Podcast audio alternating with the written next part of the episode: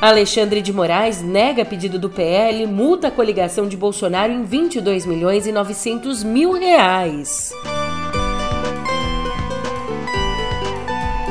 E nos trâmites da PEC de transição, o Congresso sinaliza que o Bolsa Família deve ficar fora do teto por no máximo dois anos. Por fim, mas não menos importante, TCU dá 15 dias para a Polícia Rodoviária Federal esclarecer uma possível omissão em relação aos bloqueios de rodovias.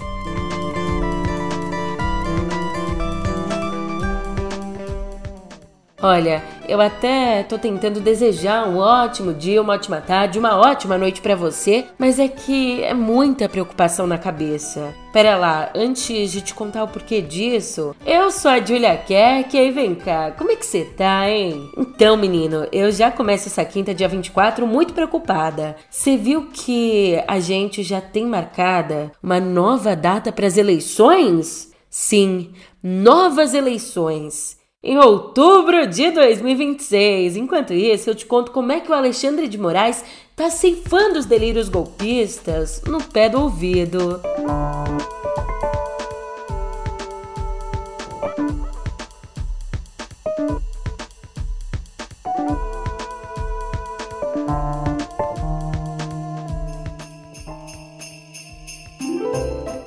já parou para pensar que falta exatamente um mês para nossa ceia de Natal, aquele clima de véspera, peru, amigo secreto, amor no peito, paz, emoção? Manda uma mensagem pra galera aí, ó. Natalina. Valeu, Natalina! É, nesse clima gostoso. Eu te conto que o presidente do Tribunal Superior Eleitoral, Alexandre de Moraes, impôs ontem à coligação PL, PP e Republicanos uma multa de mais de 22 milhões de reais, como eu disse, de 22 milhões e 900 mil. Por litigância de má fé. Ainda, ele determinou o bloqueio do fundo partidário até o pagamento dessa multa. Também nessa mesma decisão, Moraes deu um presente, presente Natal, deu um presente à nossa democracia negando o pedido do partido apresentado na terça, que solicitava nada mais que anulação dos votos de 59% das urnas no segundo turno. Inclusive, na terça mesmo, o ministro já tinha determinado que o PL incluísse na petição a solicitação para anular também o primeiro turno, já que as mesmas urnas foram usadas na primeira rodada de votação para eleger governadores e o novo Congresso. Aí, frente a frente com, com essa determinação do Moraes, sabe o que o PL disse? O partido manteve ontem a ação original, alegando que a inclusão do primeiro turno seria assodada e implicaria incluir todos os milhares de candidatos que disputaram algum cargo nessas eleições. Fácil mesmo é anular a votação de 59% das urnas, né? Alexandre, inimigo da nação, só porque não faz o que eu quero. Ai, que soco! Ah, Alexandre, inimigo da nação, só porque não faz o que eu quero. Ministro Alexandre Moraes, Ministro Alexandre Moraes, Ministro Alexandre Moraes. É, para deixar claro, uma revisão dos votos no primeiro turno poderia tirar do PL o posto de maior bancada eleita para a Câmara. Mais cedo, o vice-presidente e senador eleito Hamilton Mourão já tinha arriscado que a ação do PL não iria prosperar, mas criticou a condução das eleições pelo TSE. Em relação à questão é, das eleições no Brasil, há uma parcela é, da nossa sociedade que considera que o processo tem problemas. Né? Eu, de minha parte, vejo que nós precisamos ter que dar mais transparência nesse processo. Não, é? não basta pura e simplesmente respostas lacônicas do nosso Tribunal Superior Eleitoral, no sentido de contestar eventuais, vamos dizer assim, é? denúncias ou argumentações sobre o processo. Ai, né? E nós teremos que evoluir nisso aí. Agora, em relação é, a, a, a, vamos dizer assim, esta, essa questão que o PL entrou ontem, né? Eu julgo que não vai prosperar, né? É uma questão que nós teremos que resolver adiante isso aí. E falando em 22. Ela não falou em 22. Foi quase isso. Mas depois de 19 dias de reclusão no Palácio da Alvorada, o presidente Jair Bolsonaro deu as caras e reapareceu para trabalhar no Planalto. Lembrou que ainda é presidente. Que bonitinho ele dando as caras, né? E ó, te dizer que o coitado deve ter ficado cansado. Que bom que ele vai ter bastante tempo para descansar a partir de janeiro, pegar um solzinho ali no banho de sol, fazer várias coisas. Bem, ontem o Bolsonaro chegou ao Planalto às 9 horas da manhã e voltou para a residência oficial às 2 horas da tarde. E a assessoria do presidente não divulgou quais atividades tomaram essas enormes 5 horas. Enquanto isso, no governo que vem se desenhando, a ideia inicial do PT era que a PEC da transição tirasse para sempre do teto de gastos as despesas com Bolsa Família, que hoje é chamado de Auxílio Brasil. Mas o PT viu que não ia ser possível, baixou a bola e aceitou que o Bolsa Família ficasse de fora do teto por quatro anos. Só que agora talvez o partido tenha que se contentar com só dois anos desse puxadinho no orçamento. É que, na visão da cúpula do Congresso e da maioria dos líderes, dois anos é o prazo máximo considerado aceitável. E o governo eleito, bem que ele vê esse tempo como suficiente, mas já vem preparando e lançaria a mão de outras ferramentas caso os parlamentares tentassem encurtar esse prazo ainda mais para um ano.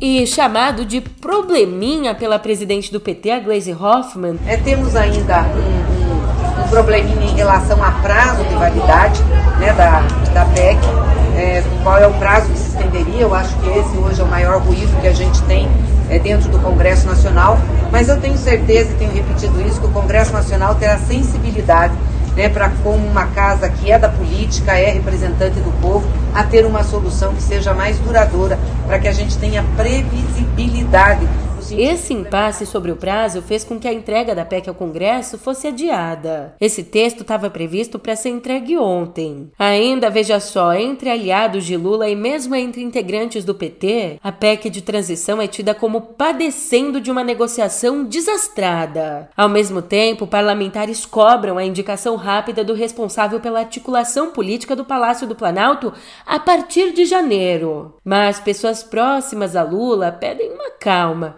dizendo que a escolha depende do arranjo partidário dos ministérios. Só que você sabe, antes do Lula assumir, a gente tem que lidar com outro impasse. A galera que ainda tá na rua falando com os marcianos, tentando articular um golpe, etc, etc, etc. Pois bem, o ministro do Tribunal de Contas da União, Benjamin Zimler, deu um prazo de 15 dias para que a Polícia Rodoviária Federal se explique sobre uma possível omissão diante dos bloqueios bolsonaristas em rodovias. E essa decisão de pedir uma explicação, ela foi tomada no último dia 10 mas só foi divulgada ontem. E entre os esclarecimentos, o ministro quer saber, por exemplo, Quais foram os planos de operações da PRF para conter esses atos nos dois turnos de votação e nos dias seguintes às votações? E aliás, uma parte do TCU tem defendido a aposentadoria do ministro Augusto Nardes, que na cara dura foi lá e meteu atestado, entrou com uma licença médica logo depois do vazamento de um áudio em que faz comentários de teor golpista sobre o que chamou de um movimento forte nas casernas. Como eu sou magistrado e julgo muitas coisas do que estão acontecendo no Brasil, praticamente muita coisa passa pelo Tribunal de Constituição somos nove lá, e a situação é bem complexa, muito complexa. É o pior momento que a nação vai viver, mas talvez seja importante para poder recuperar do país. Que nós somos hoje uma sociedade conservadora que não aceita as mudanças que estão sendo impostas. Está acontecendo um movimento muito forte nas casernas. Eu acho que é questão de horas, dias, no máximo, uma semana, duas, ou talvez menos que isso, que vai acontecer um desenlace bastante forte na nação. Imprevisíveis, imprevisíveis. Vamos perder? Sim, vamos perder alguma coisa, mas a situação para o futuro da nação poderá se desencadear de forma positiva, apesar de ser principal conflito que deveremos ter nos próximos dias ou nas próximas horas. Falei longamente com o time do Bolsonaro essa semana. Ele não está bem, está com a... ferimento na perna, mas tem esperança ainda, né? Tem esperança de poder se recuperar e, e melhorar a sua situação física e, e certamente terá condições de enfrentar o que vai acontecer no país. O homem quer tanto uma intervenção, né, que tá na hora de intervir e mandar ele para casa. Bem, parte do Supremo também concorda com o afastamento de Nardes.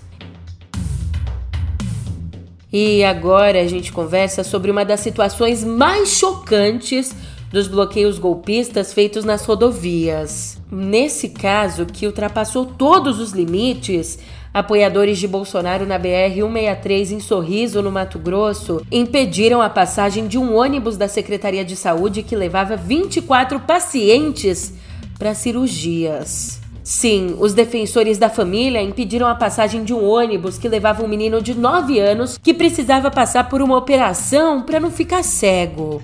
A situação toda foi gravada e no vídeo o pai da criança o autônomo Éder Gomes tenta argumentar com os criminosos, sendo que um deles responde assim: Eu não tenho problema com o olho do seu filho. Pega um avião e vai. Não vai passar. Ah, você tem criança, ele tem criança. Não, eu não tô aí, nós não temos mulher. Nós não temos mãe doente em casa, nós não temos um monte de gente, homem. Nós não passa! Vocês não, mas vocês passam. Quem que passa? Eu também não vou passar, mas meu filho não pode passar. Meu filho vai perder o olho passando. Então vai de a pé, mãe. De a pé vai, mãe. Se eu tivesse como chegar em Mas então vai de a pé, vai. Que tá. O cara não passa. Agora meu filho vai perder o olho. Eu tenho problema no olho do teu filho? Pega um avião e vai. Passa naquela porra. Não vai passar. Não vai. Não vai passar. Não vai passar mais. Não vai. Quem que tá querendo? Não vai passar. Não vai. Porque ignorante. Então vai lá falar pra eles. Vai lá falar pra eles que é ignorante. Vamos junto. Vai lá você, rapaz. Vai lá. Não vai passar. Olha, eu tô com muito nojo e eu preciso me recuperar dessa pancada aqui. Enquanto isso, escuta só esse recado. Pedro, é com você.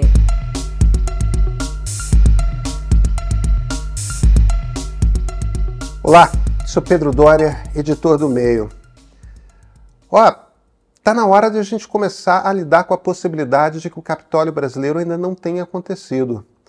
Porque a turma da camisa da seleção, ela ainda está nas ruas. Há episódios crescentes de violência.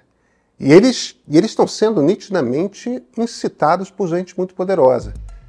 O ponto de partida já está no YouTube do Meio.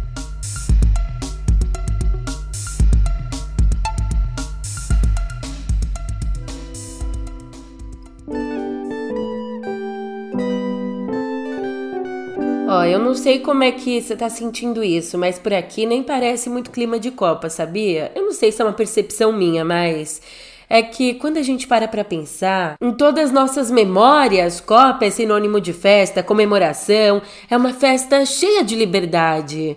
É, eu acho que é isso. De quatro em quatro anos a gente se desliga do cotidiano parado, das tarefas chatas, da cobrança do trabalho, das exigências da família, para então curtir, torcer, comemorar. Só que essa Copa tá longe de ser um grito de liberdade. Na verdade, a gente tá tendo que reforçar nossa atenção para algumas questões.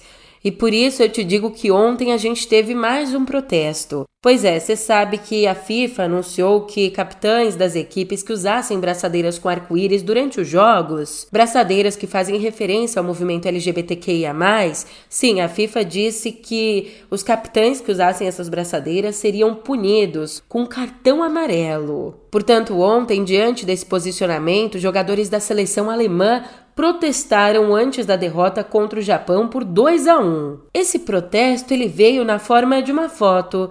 Os atletas taparam a boca ao posarem para a foto oficial e o goleiro Manuel Neuer escondeu a faixa de capitão do braço. E enquanto ele fazia ali o aquecimento, Neuer teve de mostrar ao bandeirinha da partida que estava com a braçadeira oficial. É que manifestações políticas são proibidas pela FIFA e a homossexualidade é considerada crime no país sede da Copa. Só que aqui que tá o ponto, né? A manifestação política é o que? É defender direitos humanos básicos?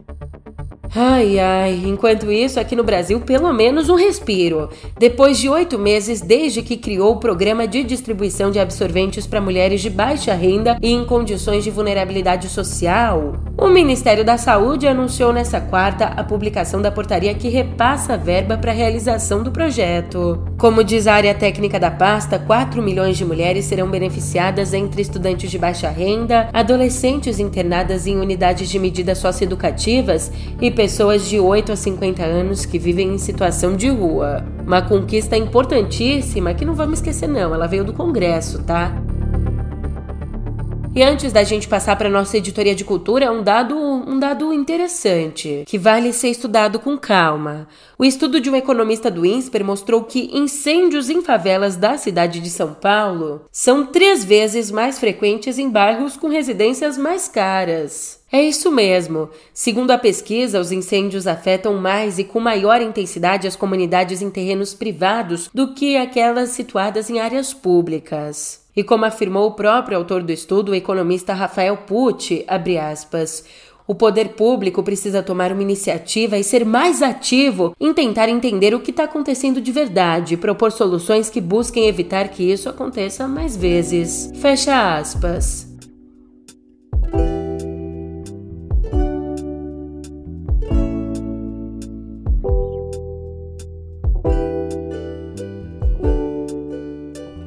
Quinta-feira, você já pega a sua pipoca aí, porque a gente tem as nossas estreias nos cinemas. Nossa, que gostoso ficar com a mão toda engordurada, né? Aquela pipoca oleosa, oh, que gostoso. E junto com essa memória afetiva da mão oleosa, se você lembra do Pinóquio como aquele filme fofo da Disney de 1940, você pode se esquecer, tá? Porque. Eu quero te contar uma história. Você pode até achar que já conhece, mas não conhece. O Pinóquio de Guilherme Del Toro, que estreia hoje nos cinemas, não é um filme infantil, não, por mais que agrade as crianças. Mais fiel ao texto do italiano Carlo Collodi, a animação aborda temas como morte, perda e rebeldia. As pessoas às vezes têm medo de coisas que elas não conhecem. Eu não Agora, pra garotada mesmo, a pedida é Mundo Estranho, um filme da Disney, que é um tiquito inspirado em Júlio Verne. O nosso mundo está em grave perigo. Quero que você venha comigo para uma expedição. Mas eu não sou meu pai.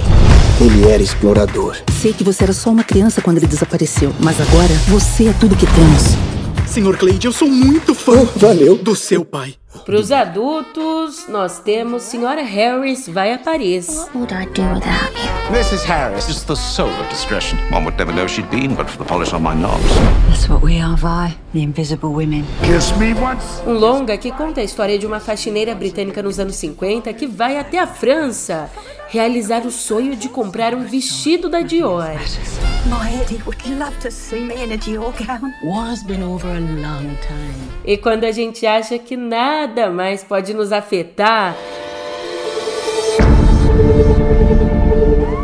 Eis que surge Gabi Amarantos na pele de uma serial killer. É isso mesmo, na comédia Serial Kelly. Olha esse nome, Serial Kelly. Kelly é uma cantora de forró eletrônico que quer ser famosa. E para alcançar esse sucesso, sai matando várias pessoas ao longo do caminho.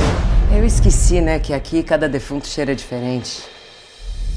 Eu sou maravilhosa. Cadê o George? Você deu fim àquele desgraçado. E agora a gente deixa um pouco os filmes de lado para falar de uma instituição que eu adoro, a instituição Grandes Corporações Trambiqueiras. É, meu amigo, fãs de Bob Dylan estão furiosos com a editora Simon Schuster, que publica nos Estados Unidos os livros dele. E a fúria tem razão, tá? A empresa vendeu por 600 dólares cada 900 exemplares de uma edição do livro The Philosophy of Modern Song, autografados individualmente pelo autor. Gente, mas tá certo, autografados individualmente pelo autor, o autor da assinatura, que era um trambiqueiro porque conforme os livros chegaram, os donos desconfiaram dos autógrafos e, depois de uma chuva de reclamações, a Simon Schuster admitiu que se tratava de uma réplica escrita, provavelmente feita com uma autopen, uma máquina que recria assinaturas.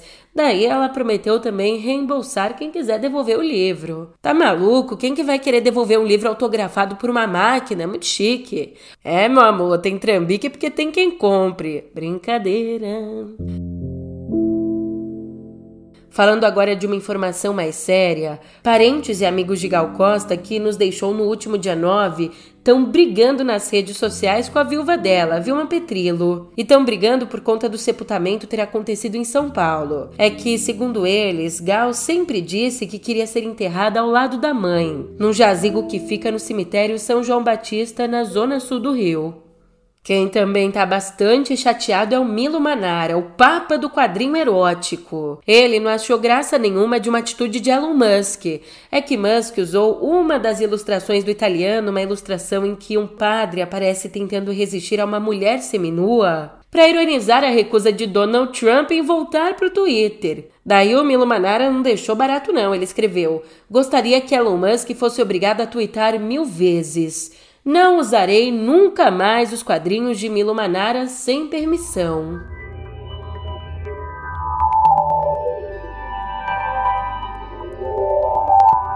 Olha só que coisa mais horrorosa. Trabalhadores da Foxconn, a maior fábrica de iPhones do mundo, localizada lá na China, eles entraram em confronto com a polícia e foram detidos depois de protestos nessa quarta por melhores salários. Você não consegue ver, mas eu te descrevo aqui que imagens capturadas de redes sociais mostram centenas de pessoas avançando contra equipes de contenção que usam trajes protetores, também jogando grades longe, derrubando barreiras e, no fim das contas, sendo reprimidas com gás lacrimogênio. Lembrando que, em meio ao aumento dos casos de Covid, a Foxconn implementou regras rigorosas de quarentena em circuito fechado. A forma como eles chamam para forçar as equipes a trabalhar e viver ali no local, isoladas do mundo exterior. Além disso, diante desse cenário, é claro, milhares de funcionários teriam fugido da fábrica, o que forçou a Foxconn a oferecer bônus para reter quem ficou.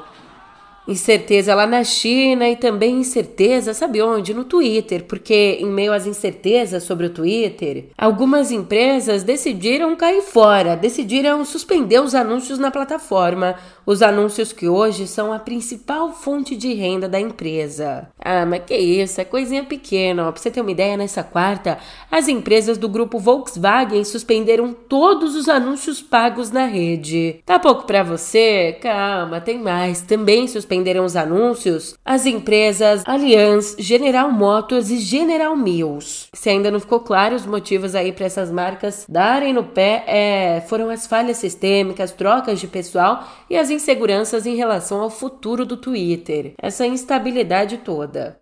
E não menos importante, também uma outra informação.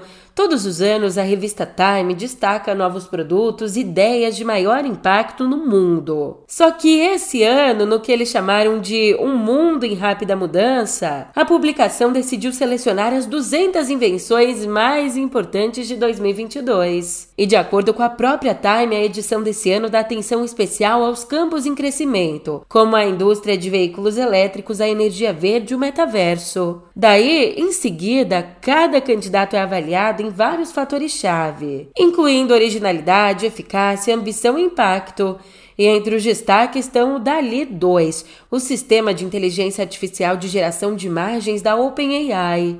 Também está concorrendo aí a rede social BeReal e uma calculadora gratuita para quantificar pegadas de carbono de tudo, desde camisetas a escovas de dente. E desse jeito, eu te digo, no pé do ouvido só não vai ganhar o melhor lançamento desse ano porque a gente, né, estreou no ano passado, mas se não fosse por isso, viu? Agora sim, eu tô indo nessa, mas você sabe, a gente se vê por aqui amanhã. Até lá!